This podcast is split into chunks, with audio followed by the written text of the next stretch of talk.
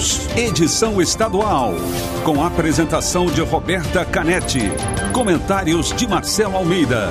E direção de jornalismo de Marlete Silva. T-News. T-News. Oferecimento Caldo Bom. Porque bom é comer bem. E farmácias Nissei. Mais perto, mais que farmácia.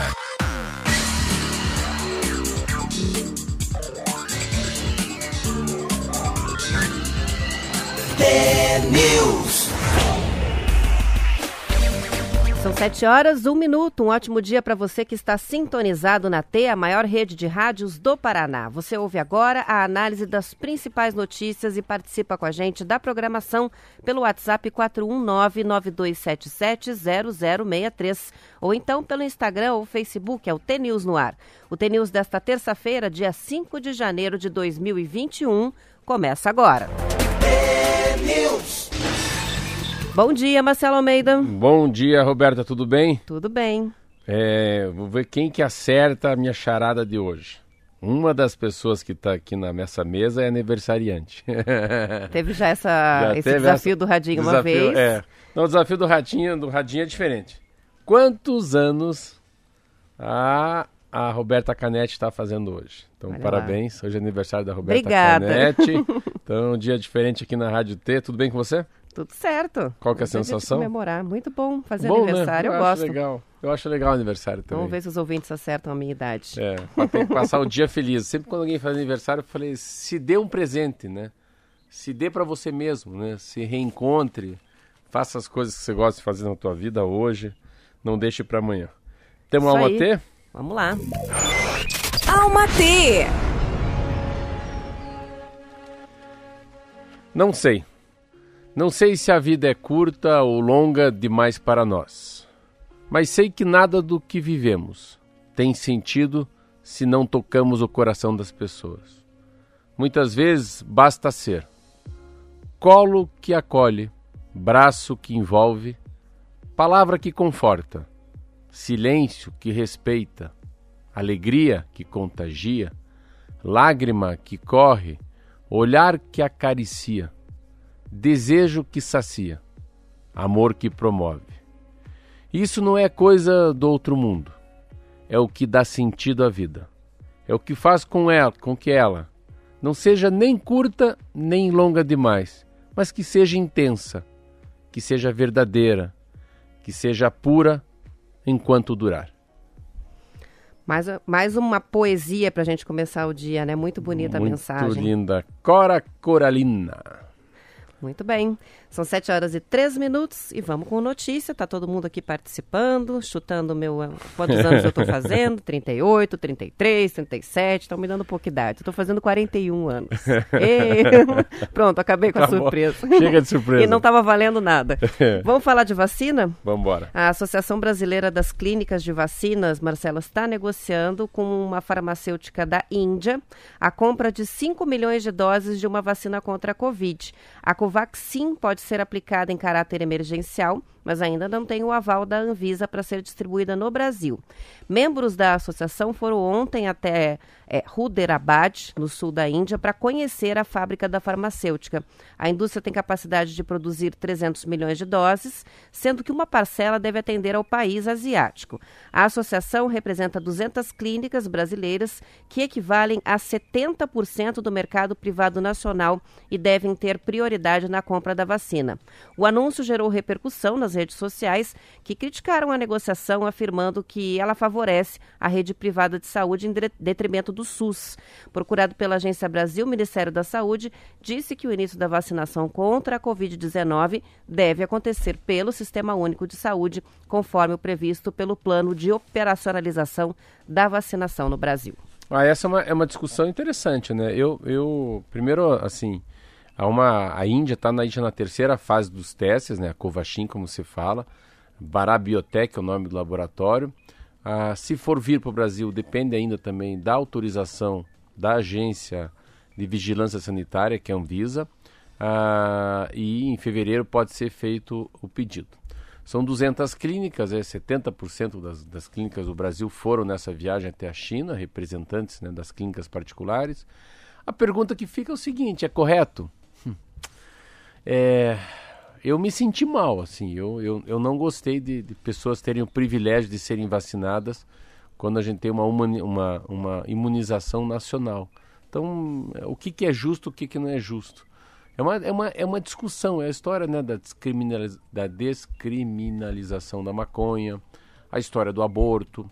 O que é justo, tem um, um escritor chamado Michael Sandel, que é um, um homem que ele é professor de Harvard, na cidade de Boston, no estado de Massachusetts.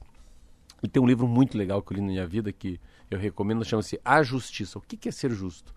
Às vezes a gente olha uma atitude de alguém e a gente acha que ele está sendo justo. Mas se a gente for ver o enredo da história, ele é um injusto. Então, o que, que é ser justo é muito difícil. É uma, a gente sempre fica nessa dúvida.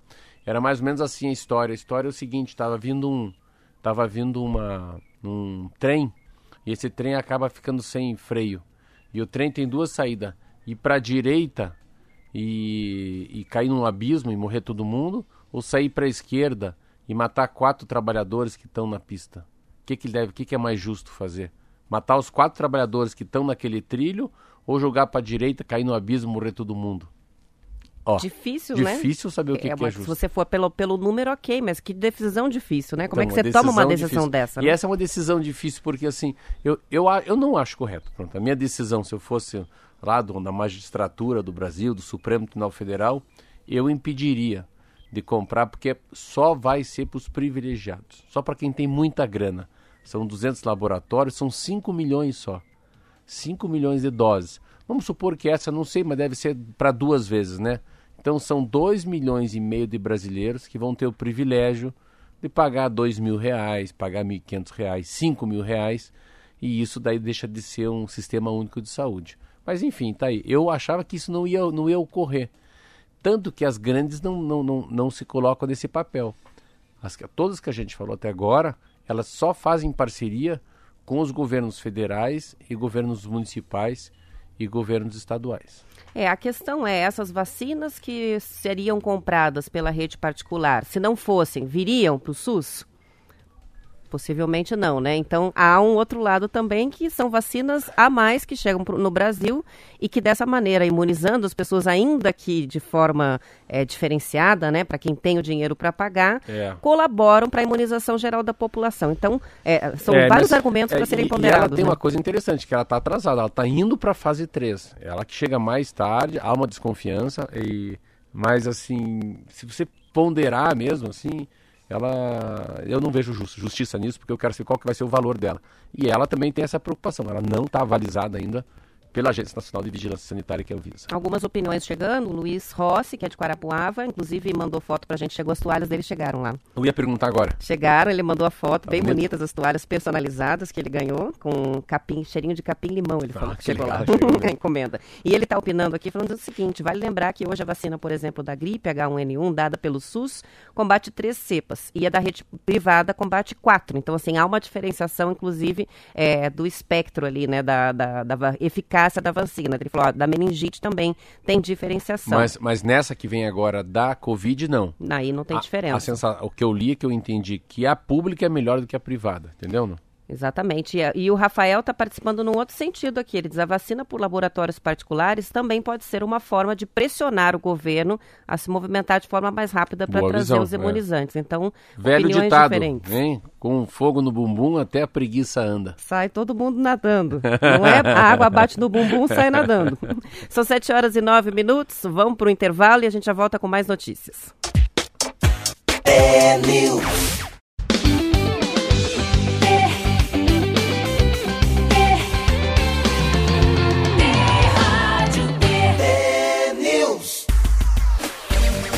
São 7 horas e 14 minutos. Uma das cooperativas mais fortes do Paraná, a Copavel de Cascavel, deve fechar o ano com crescimento, ainda está sendo feito esse cálculo, né? Crescimento de mais de 30% em relação a 2019. Espera repetir a mesma margem agora em 2021.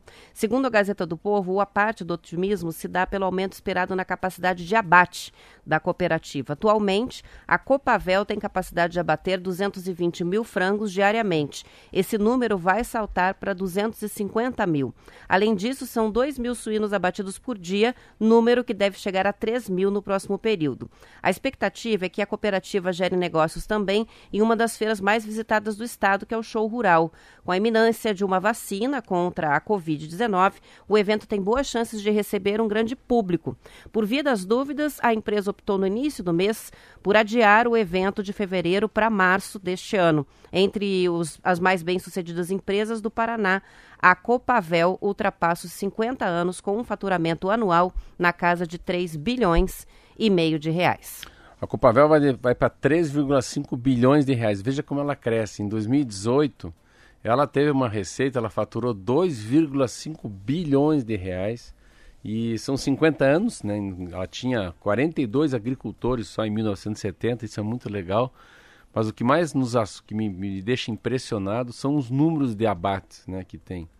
Imaginar que agora ela está indo de 220 mil frangos, são abatidos por dia, para 250 mil frangos. E mais do que isso, suíno, ela mata 2 mil porquinhos por dia. É muito porquinho morto, né? Meu Deus do céu. E vai para 3 mil porquinhos.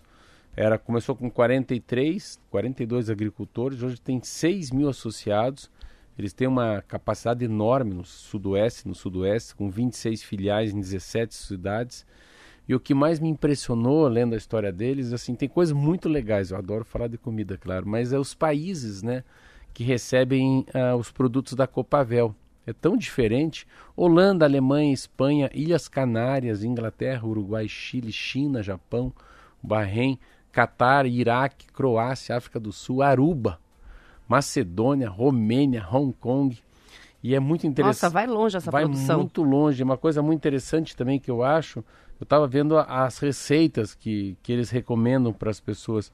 E uma vez eu tinha lido também, eu ficava, por que, que será que ele, a maneira com que eles são ah, fornecidos à população, isso que é muito legal. Então você pega a coxinha de asa resfriada, aí você tem a peito de frango congelado sem osso e sem pele. Moela de frango resfriada, meio da asa congelado, ah, coxinha da asa congelada, ah, coxa e sobrecoxa congelada sem osso, e aí vai asa congelada, asa, asa resfriada, e depois tem todos os suínos também. O que mais é, me impressiona nele é que ele acaba tendo uma capacidade de, de vários tipos de cortes.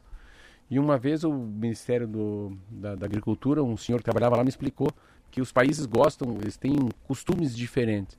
E que é interessante que no Brasil ainda eles não conseguiram fazer com que o suíno, você vê, é muito consumido o suíno na, nos países asiáticos. Eu, particularmente, eu tenho muita dificuldade de suíno, mas eu tenho mais dificuldade de fazer.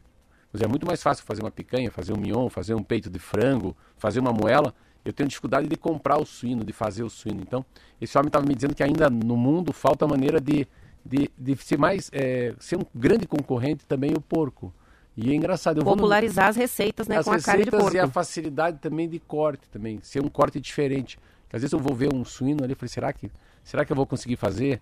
Será que não vai ficar duro? E na carne parece que a gente já tem um pouco mais de habilidade. É, inclusive com os cortes, a gente às vezes olha lá, picanha suína, como é que será que prepara? Não, é na churrasqueira, né? É. é no, fica melhor na, no forno, tem é. um jeitinho de, de preparar. Não pode, a carne de porco não pode ficar crua no centro, então é, é outro jeito de preparar mesmo. Acho que é uma questão podiam, de hábito. É, eles podiam popularizar um pouco mais, mas é parabéns à Copavel. E é a terceira, olha, eu estava lendo uma, uma das terceira maior é, feira de agronegócio do mundo. E o que você falou aí parece. Show rural, né? Show rural da Copavel. Mas, pelo jeito, acho que eles vão ter que, vão ter que pôr para frente novamente, né? Você falou que eles estão colocando um mês para frente. Só, é, só mudaram de fevereiro para março. É, não mas... sei se março já vai ter condição de realizar faço, uma feira desse Faço uma aposta para ganhar um radinho que só vai ser no segundo semestre. É, dificilmente vai dar certo. Evento presencial desse porte no primeiro semestre. Né? A vacinação pode até ter começado até lá, mas, mas não, não acho que é ponto de liberar um evento tão grande. Bom, ainda na, falando de carne, né? O Paraná está esperando conseguir em maio o reconhecimento internacional de área livre de febre aftosa sem vacinação pela Organização Mundial de Saúde Animal. Isso vai tornar a produção de carne do Paraná mais competitiva nos mercados internacionais. Isso segundo o diretor-presidente da ADAPAR, a Agência de Defesa Agropecuária do Paraná, Otamir César Martins. No ano passado, o Estado conseguiu reconhecimento nacional como área livre de febre aftosa sem vacinação, a erradicação da doença e o fim da vacinação são entendidos como os indicadores de qualidade do serviço veterinário oficial. Eles sinalizam ao mercado internacional que o rebanho paranaense é saudável. A campanha de vacinação, que acontecia duas vezes ao ano, foi substituída pela atualização de rebanhos. No ano passado, essa campanha foi até 30 de novembro e atingiu o índice de 80%. Esse cadastro é obrigatório para garantir a rastreabilidade e sanidade dos rebanhos. Apesar da espécie vacinada contra a febre aftosa ser a bovina, os impactos positivos devem refletir em todas as cadeias de proteína animal, principalmente avicultura e suinocultura. O Paraná é o segundo maior produtor nacional de carne suína, concentrando cerca de 20% dos abates do país, e é o terceiro maior exportador do produto de origem suína, segundo o IBGE. É, eles o Paraná é, é o. E o Paraná já tinha sido no dia 11 de agosto do ano passado a ministra Tereza Cristina já tinha dado o Paraná como uma área livre de febre aftosa sem vacinação. Então esse ato foi oficializado, eles chamam de IN, que é uma instrução normativa 52, e agora veio para valer. Então o Paraná está tá junto com mais seis estados. A diferença é enorme, porque o que vale mais, a mesma quantia de carne tem um valor diferenciado porque não tem mais a vacinação é uma exigência né, do mercado europeu muito forte. Você vê uma das carnes mais caras hoje é a carne que vem da Oceania, a carne que vem da Nova Zelândia e também da Austrália. Um dia um amigo meu falou que a carne custa três vezes mais o mesmo o, mesmo quilo de picanha do que uma picanha nacional. Então você vê como começa a entrar essa história da pós-pandemia, principalmente da rastreabilidade da comida, né, da vigilância sanitária, do agrotóxico, da falta, a, a não a, a, vacinação. Então é um cuidado muito maior. O Paraná teve uma, um momento muito bom, depois teve uma queda enorme, perdeu muito, porque voltou aqui a ter a, a vacinação muito forte. Eu lembro faz uns 10 anos isso, perdeu um espaço enorme no mundo e agora volta graças a, graças a ela mesmo, né? Eu acho que é muito mais até uma muito mais uma tarefa dos próprios produtores do que uma fiscalização do governo do estado, do governo federal. Então, eles mesmos perceberam o quanto que eles deixam de ganhar, né?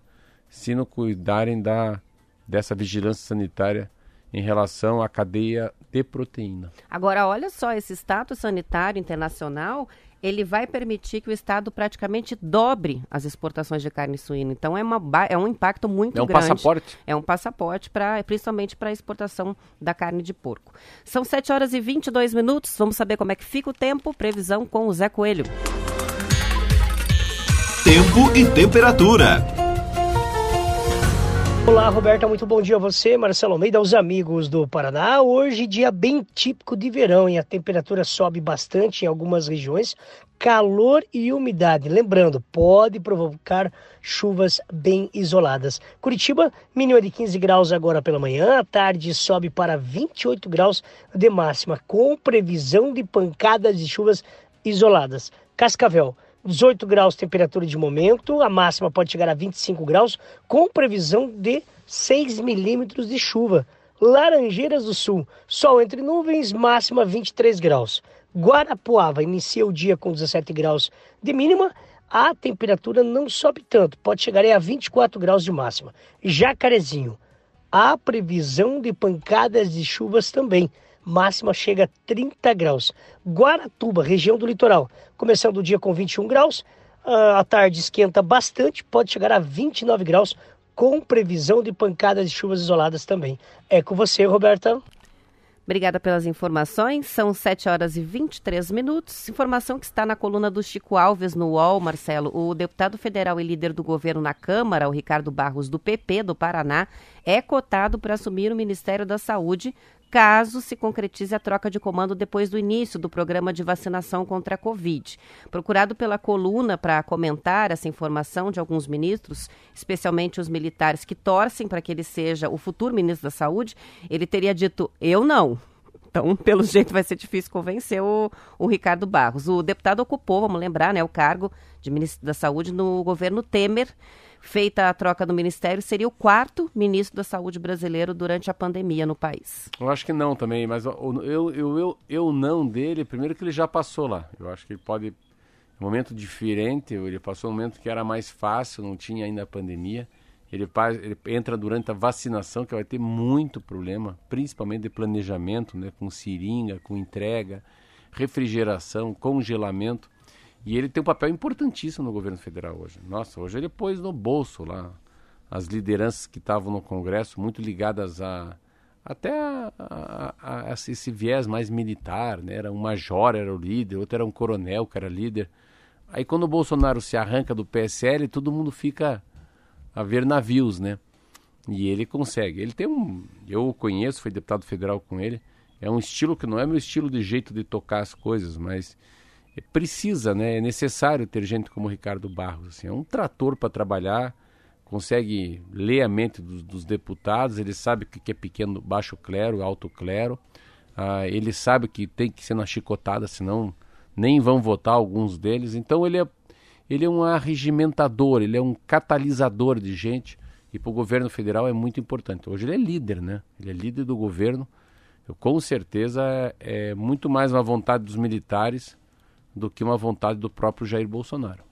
A gente voltando ao assunto anterior aqui das proteínas, né, das hum. carnes, o Vitor de Apucarana está dizendo o seguinte, que você falou que há um, uma falta de incentivo, né, ao, ao, consumo da carne suína, que às vezes a gente não sabe como preparar, não tem muita cultura, né, da carne suína. Ele pensa, o Vitor, que isso também acontece com os peixes. Ele falou, a, a falta um incentivo para que as pessoas consumam mais peixes no Brasil. Foi uma, uma coisa é. que você também pontuou esses dias aí quando a gente estava falando da tilápia, né, é, de uma questão cultural. A gente tem muita cultura da carne vermelha, do churrasco com a carne Porque ele é mais fácil, assim. Então, exemplo, dá um bom exemplo, assim, qualquer. Eu, eu sei, óbvio, churrasco é uma coisa muito brasileira. Então, se você fizer uma. uma se, se, for uma brasa forte, um fogo forte, é muito difícil você errar uma picanha, né? Então, é só picanha, fogo forte um pouquinho de sal. Você pode errar o ponto, né? Mas pega um coração de galinha. É muito fácil fazer, né? Um, um queijinho ali, um pão com alho. Vamos fazer um peixe. Mas o peixe for fazer milanesa, Aí já tem que ter o passar no ovo. As pessoas sabem passar no ovo. Sabe quanto que põe de azeite na panela? Pouco azeite, muito azeite, né? Deixa ele marinado um pouco. Então, são dicas assim pequenas que como a gente não tem, eu particularmente também não tenho, eu prefiro não comprar o peixe e corro para a carne porque é pela facilidade. O Cosmos de Cascavel diz que em Cascavel a carne suína é mais consumida e que ele gosta, inclusive, mais. Talvez pela proximidade ali é, com os produtores, com a produção né, da carne, isso também mude Boa, um pouco a é. cultura.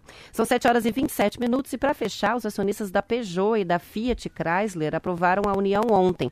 Essa fusão dos grupos franceses e italo-americano vai dar origem a Stellantis, Stellantis, o quarto grupo automobilístico mundial em número de veículos vendidos e terceiro em volume de negócios atrás da Toyota e da Volkswagen. Volkswagen.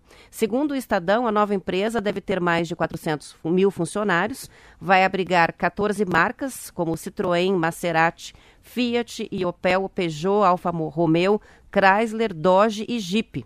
O voto dos acionistas sela uma união planejada desde 2018, que foi anunciada no fim de 2019, mas que teve a preparação prejudicada pela crise do coronavírus. Em dezembro, a Comissão Europeia deu sinal verde a essa fusão, com a condição de que os dois grupos preservassem a concorrência no setor das pequenas concessionárias. Eles vão se abraçando, né? É, é muito comum hoje. Você pega aí, se você pegar uma marca igual Land Rover, a, marca Jeep, é, tirando a Volkswagen, né? E tirando a, a, Toyota, essa Nissan, mas também a Nissan está com a Renault. Então é uma misturança japonês com francês, italiano com americano, e assim vai.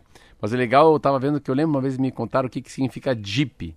Jeep é uma, era uma marca de um carro chamado General Purpose Veículo, que é a proposta geral. Só que GP em inglês fala Jeep, é GP, GP. Daí eles escreveram Jeep, J-E-E-P. Então, no fundo, é a maneira que soa, a maneira com que é você fala. É uma sigla, eu não fazia é. ideia também. E depois o Jeep, daí, J-E-E-P, virou Just Enough Essential Parts. É tipo assim, apenas as peças essenciais. Tem outra, sabe o que é Fiat? Não. Fábio, é uma fábrica italiana Automotore de Torino. O que, que é Alfa? Alfa Romeo Alfa, não lembrei, eu fui buscar. A Alfa é Anônima Lombardia, que é Lombardia, F de fábrica e auto de automobile. E daí o Romeo é porque o engenheiro chamava Nicola Romeo. Então é Alfa Romeo, Fiat, né? Volkswagen, carro do povo. E assim vai. Bem legal. Todas as palavras têm algum significado. Bom, a gente vai ter que terminar a edição estadual porque já são 7 horas 29 minutos e 55 Muito segundos. rápido, né? Amanhã a gente volta para todo o Paraná. É muito pedir, rápido. pedir mais uns 10 minutos. Mais uns 10 minutinhos pra gente tagarelar. Amanhã a gente volta às 7 em ponto para todo o estado, depois do intervalo para Curitiba e região metropolitana e nas demais cidades o noticiário local. Boa terça-feira. Até amanhã. Seja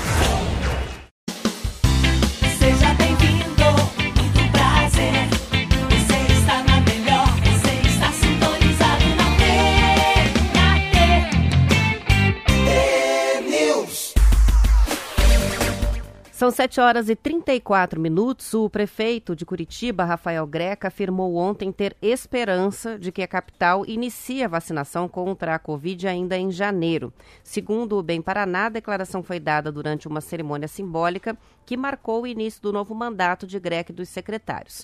Até agora, o governo federal não deu prazo para iniciar a vacinação. O governo de São Paulo anunciou a intenção de começar a vacinação no estado no próximo dia 25. Apesar disso, o prefeito Greca afirmou também que espera vacinar 200 mil pessoas até a Páscoa, que cai no dia 4 de abril desse ano. É, a expectativa é que a, a vacinação, né, no fundo, ela não começou no Brasil, começou ontem na Inglaterra. Dizer, tem, é tudo assim um pouco com a falta de planejamento, né, dificuldade de pensar. Mas assim, nós, a gente está, qualquer lugar do mundo, qualquer lugar do Brasil, a gente está falando nos próximos 30, 60 dias, né, Roberto? Eu acho que uma coisa que eu li agora, que eu fiquei menos chateado também, a gente estava falando no outro programa, para quem não estava ouvindo, sobre as empresas que estão indo para a China, né, estão indo comprar a, a iniciativa privada nos laboratórios particulares, não, as clínicas particulares, mas eles vão ter que pelo menos usar uma regra de, de prioridade também, de idade das pessoas, pessoas da saúde, entendeu? É, Agora, tá- Não qualquer, qualquer decisão, definição é, que seja anunciada por um prefeito, não, não há como se fazer isso sem É ela- do governo é, federal, é, né? é. Não tem como ela- dizer aqui vai começar no próximo dia É, 10. a fala- como, né? Deu, deu para sentir muito isso já, porque no Rio de Janeiro é tudo diferente, né? Fala do Eduardo Paes. Ah, já tá, vamos começar. Não começar nada, rapaz. O cara falou, não vai começar, acho que nem tem. Então você fala uma coisa muito legal. Ela vem de cima. Depois ela começa a pegar nos estados e nos municípios. Na hora que liberar, É. aí os municípios vão se organizar com as suas campanhas. Vê- mas é uma campanha federal. como é tudo meio assim. Eu acho que isso é uma. É uma, isso é uma, é uma sensação política deles. Você tem que falar, prefeito. Você não pode deixar. Não pode deixar o povo sem uma mensagem sobre a Covid. Pode ter certeza que foi o que o Ratinho fez com a Rússia, lembra? E depois aquilo lá deu, deu, deu ruim. Né? A gente Foi- nunca não, não foi viável Nós fazer a vacina nunca aqui. mais falamos da Rússia aqui. Mas assim, eu acho que o que a gente pode nesse momento, que vale nesse momento é muita, muita mensagem positiva. Eu estou lendo muito assim, você pega Isto É, a Veja, jornal A Época, todas essas revistas usam muito a palavra esperança, Roberto. Muita esperança. É impressionante como a gente a gente está saindo do final do, do da valeta, a gente saindo da vala, sabe? Como a, a luz está chegando no final do túnel mesmo. Então a palavra esperança vai dar certo. Você vê, eu estava te contando ontem aqui que eles falam de, da- dessa coisa que vai ser revertida, né? A, a força com o mundo analógico, a força do abraço, a força do beijo, a verdade no amor, a, a dedicação ao trabalho, ah, um olhar mais, mais, mais forte no- na- do que, que a gente quer da nossa própria vida.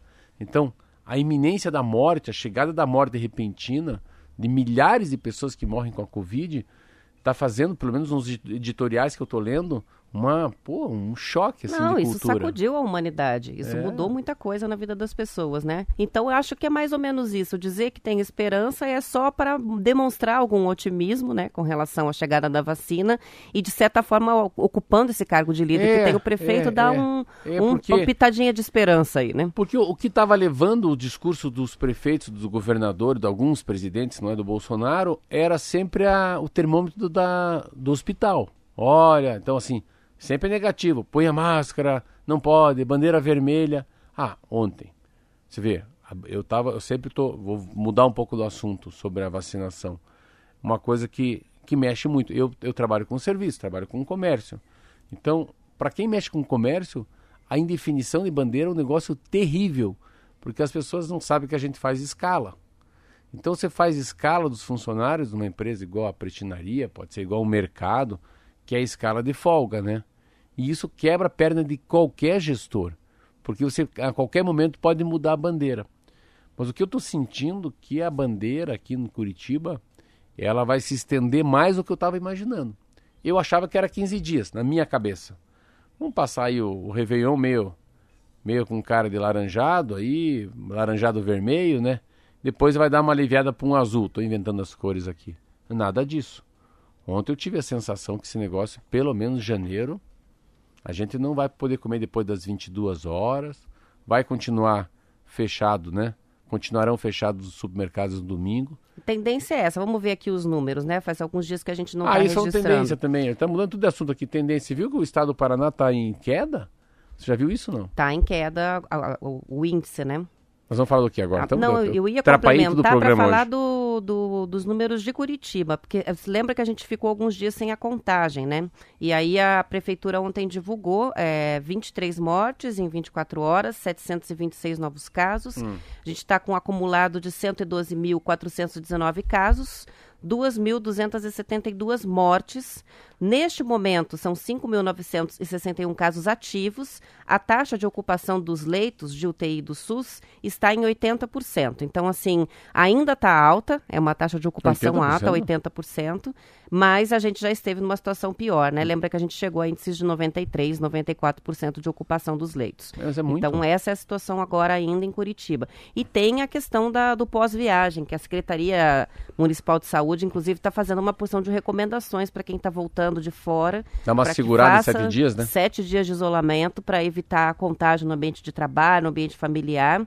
É, e isso para qualquer destino, nacional, internacional, viagem de carro, de ônibus ou de avião.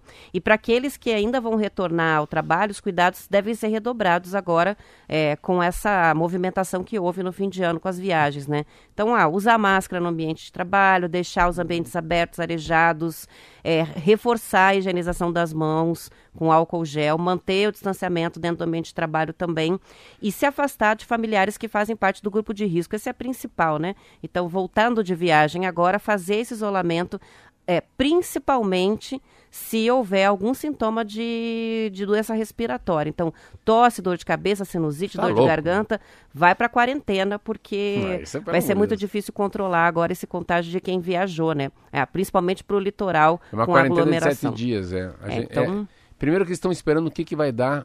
Assim, vamos, estamos hoje se complicando aqui.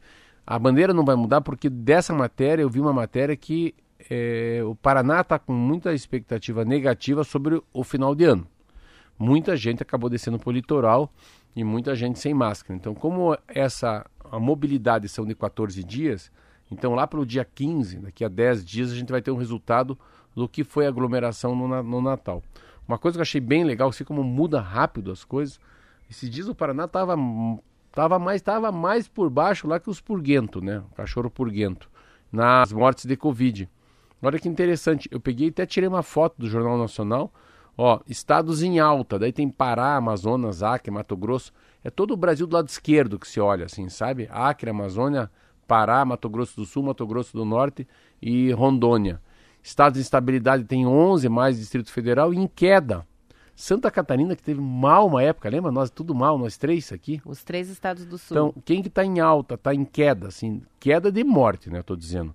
Tá morrendo menos gente no Paraná, em Santa Catarina, em Goiás, em Minas Gerais, no Ceará e Pernambuco. Então, são, nós estamos entre os sete estados que menos morre gente. Não significa que é o dos sete estados que menos tem contágio, tá? Então, aqui já começa a ter uma capacidade de protocolo, né? De, de acerto dos enfermeiros, de acerto dos médicos, respiradores e capacidade de recebimento também, Roberto, nas UTIs. E ó, o prefeito Rafael Greca anunciou ontem o cancelamento do carnaval. Aqui em Curitiba não vai ter carnaval. Nossa, eu tava. Para conter aglomerações. Nossa, eu já tava contando eu, você, o Marquinho, hein? Ia desfilar? Ia, não, ia ser a escola da, da Rádio T.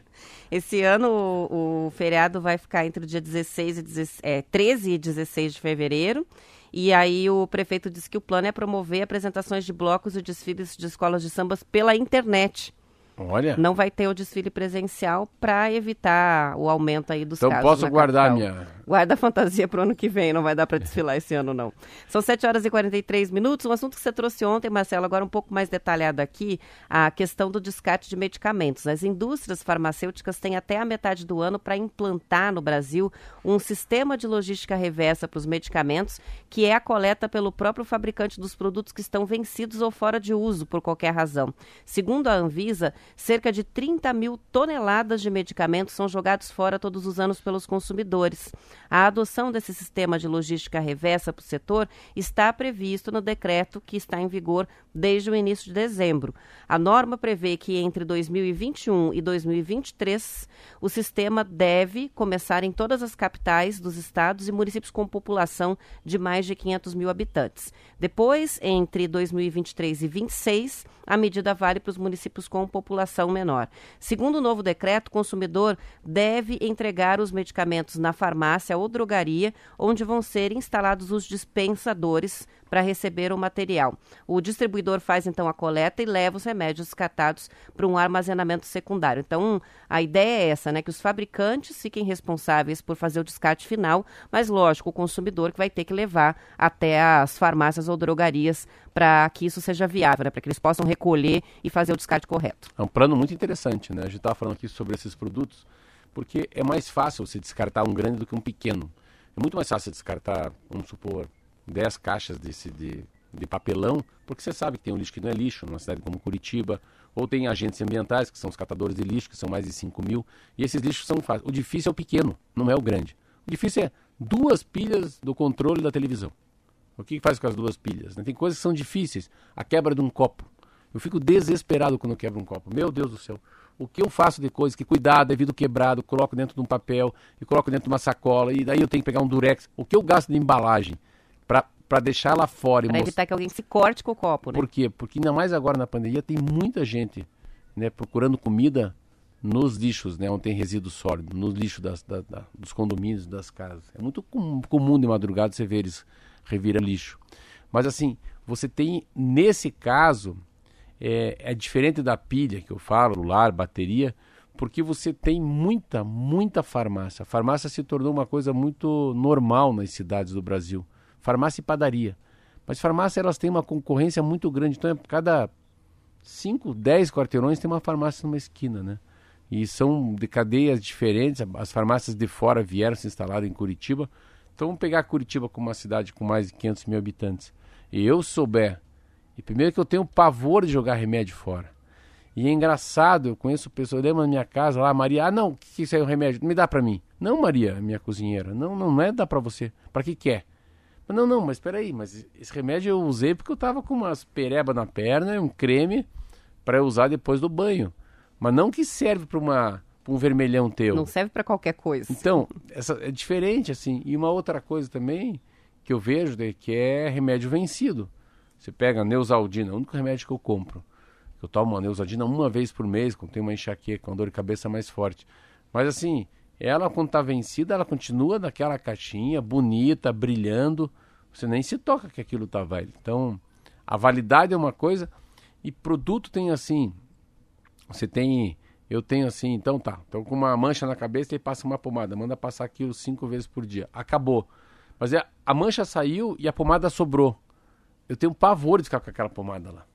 Sabe? Porque eu não, le- não lembro para qual das, da, da, pra qual da- das manchas que eu tenho que usar aquilo.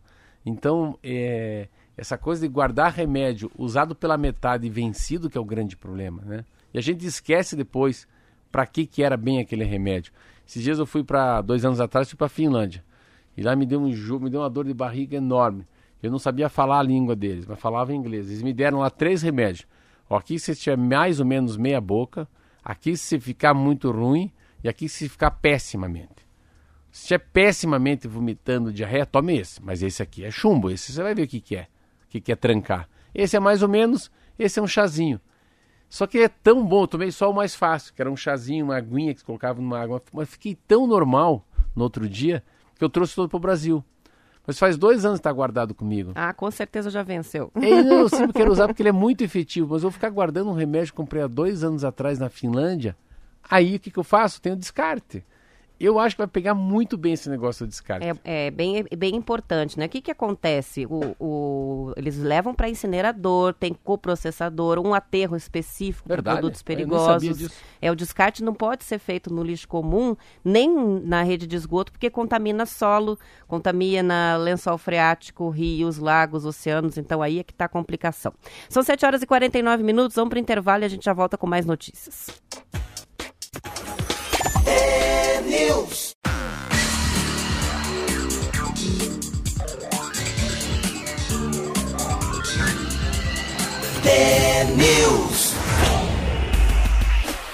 São 7 horas e 51 minutos, participações dos ouvintes que vão chegando pelo WhatsApp. A gente tem o Renato aqui comentando sobre as aglomerações aí fim de ano. Ele diz: faz um ano que eu não vejo a minha família. Depois de 40 anos foi a primeira vez que não me reuni com a família no fim de ano. Mas aí adianta o povo reclamar porque fizeram fervo, principalmente nas praias. E agora a gente vai ter que ver o que, que vai dar, né? Eu adoro essa palavra fervo. Fizeram fervo, foi fervo mesmo. A gente tem outra participação que chega que é do Fabiano, que diz o seguinte: que boa notícia que esse ano não vai ter carnaval. E mandou várias mãozinhas agradecendo, assim. Então, o Fabiano Assim, não é, ó, não é animado. assim. Exatamente, essa mãozinha É aí, mesmo? orando, agradecendo, porque não vai ter carnaval. E Não. sobre os remédios, ele diz: o problema é que eh, o povo é preguiçoso. Acho que ele acha que o pessoal não vai acabar não levando até a farmácia os remédios para descarte. Depende de como vai ser essa facilidade, assim, de como vai ser feita essa campanha, né? Mas assim, igual condomínio, assim, né? Ah, é, apartamento. Apartamento, assim, você leva lá para baixo.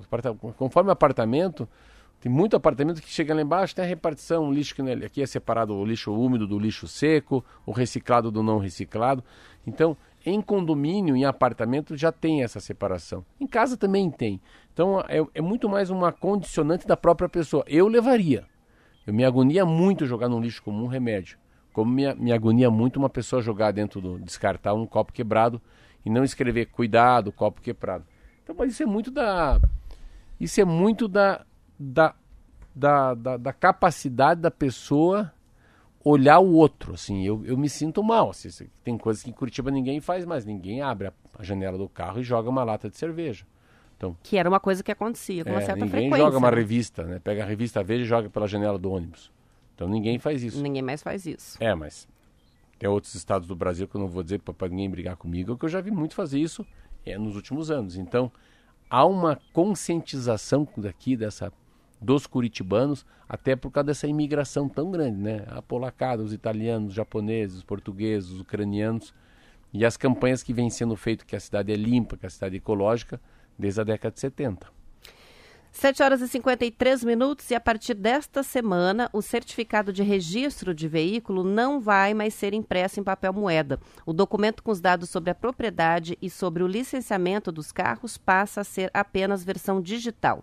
O antigo DUT, o documento único de transferência, foi desvinculado do certificado de registro do veículo e transformado na autorização para transferência de propriedade do veículo. Esse certificado vai ficar disponível em formato digital no aplicativo da Carteira Digital de Trânsito pelo celular, no portal do Denatran ou por meio dos canais de atendimento do Detran Paraná. Nada muda para quem já tem o documento de registro e a autorização para transferência de propriedade em papel moeda para os carros registrados antes de 2021.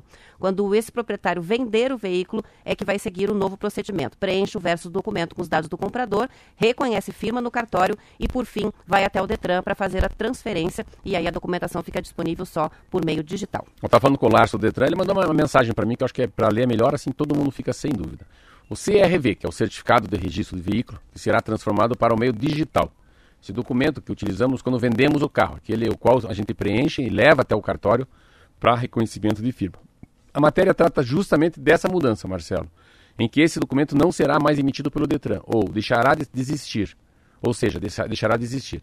Mas o processo de transferência, como, como preenchimento de um outro papel, e a ida ao cartório continuará existindo.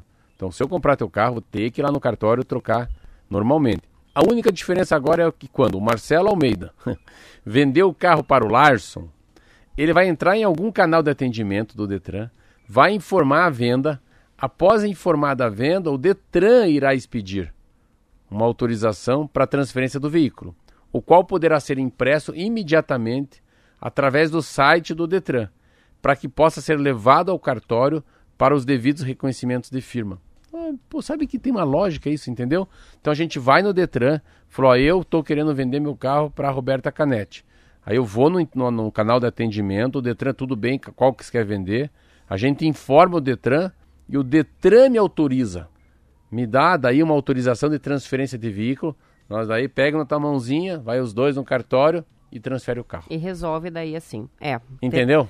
Entendi, mas é um, eu acho que faz mais sentido o processo como vai ser agora, né? Eu também. Do que como era antes. Eu já ia dar dois chutes no peito, eu acho que eu vou tirar. Eu ia bater, não. Eu acho que isso aqui é melhor. Faz mais sentido mesmo. É. O que não faz sentido pra mim é a gente aquela e aí você não nem tem, né? Que é você ter que você tem que tirar uma coisa é pagar o licenciamento, outra coisa é pagar o, o DPVAT É, separado. esse ano não vai ter DPVAT para pagar, então é só o licenciamento, ficou mais fácil. A gente está finalizando aí o, o auxílio emergencial e o Bem Paraná está trazendo um levantamento que mostra que no estado a economia perde quase 8 bilhões de reais com o fim dessa, dessa ajuda financeira, né? Que vamos lembrar, inicialmente foi de 600, depois de 300 reais, mas que chegou ao fim. No Paraná, segundo dados do portal da Transparência da Contradoria Geral da União, o auxílio emergencial beneficiou mais de 3 milhões de pessoas, o equivalente a quase 31% da população do estado. Ao todo, foram injetados 7,8 bilhões na economia, com um pagamento médio de 2.400 reais po- no ano para cada favorecido. Só em Curitiba, Marcelo, foram 467.900 beneficiários. Quase 27% da população de Curitiba recebeu um total de 1 bilhão de reais em auxílio É emergencial. muito dinheiro. É muito dinheiro. E agora o impacto vai ser grande, né, na, na economia com a saída do auxílio. É, um, é um assunto que eu não leio. Olha, se você perguntasse, Marcelo, quantas pessoas foram beneficiadas em Curitiba? Mas eu ia falar assim, chutar com o sarrafo lá em cima, sabe quanto que eu ia falar? Hum. 10%. Eu ia falar assim umas... Eu ia fazer um milhão e meio, ia dar 150 mil pessoas. É muito... São é- 467.900. É, é 30%, 26% da população. É um quarto. Um quarto da 26%, população. é. E no Paraná, 30,7% da população do estado re- Eu- recebeu o Não, auxílio. o, o impacto nisso, o impacto é muito grande nos pequenos comerciantes, né? O, o impacto na pequena padaria, no cara que vende o, cachorro quente, a coxinha de galinha, né? Esse impacto na ponta ali, né? Aquela da são, são as pequenas coisas que movem, né? São os, são os pequenos eh, microempresários que acabam gerando uma, uma riqueza para o país. Mas é muito. Eu não sabia que Curitiba tinha quase meio milhão de pessoas que receberam auxílio moradia. Eu sei que eu vi algumas matérias sobre o Nordeste e disse que assim foi um dos anos mais prósperos do comércio em algumas coisas depois que o auxílio moradia vinha. Por quê? No Nordeste as pessoas não tinham nada, pensa. Uma coisa é você cair muito, outra é eles saírem do nada e ter um auxílio moradia. É emergencial, né? O nesse emergencial, a, a gente vai, é emergência moradia. A gente vai, vai, vai, eu acho que vai ter muito estudo do impacto de que que isso gerou de angústia no final desse, desse auxílio. São 7 horas e 59 minutos. Para a gente fechar, registro da participação da Ângela. A Ângela que mora no Portão e está contando para a gente aqui que a droga raia já tem um sistema de recebimento de descarte de remédios vencidos ou fora de uso, então não é exatamente uma novidade. Viu? Há uma rede de, de farmácias que já faz esse trabalho, mas que a partir de- de- dessa resolução, nesse decreto, passa a ser uma situação obrigatória, né? E, e a obrigação não apenas da farmácia, a obrigação, na verdade, é do fabricante do remédio. Mas tá aí, a droga raia já recolhe. 7 horas e 59 minutos, 33 segundos. A gente termina o TNews de hoje por aqui e amanhã voltamos às 7 horas com mais notícias. Até amanhã.